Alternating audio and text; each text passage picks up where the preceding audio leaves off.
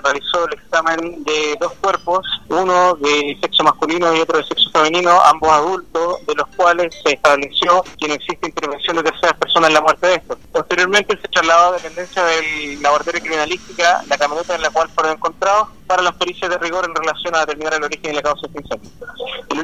Determinado en el sistema eléctrico eh, en un cuadrante del tablero del vehículo y la causa sería, eh, la hipótesis que nosotros estamos trabajando, que la causa sería eléctrica.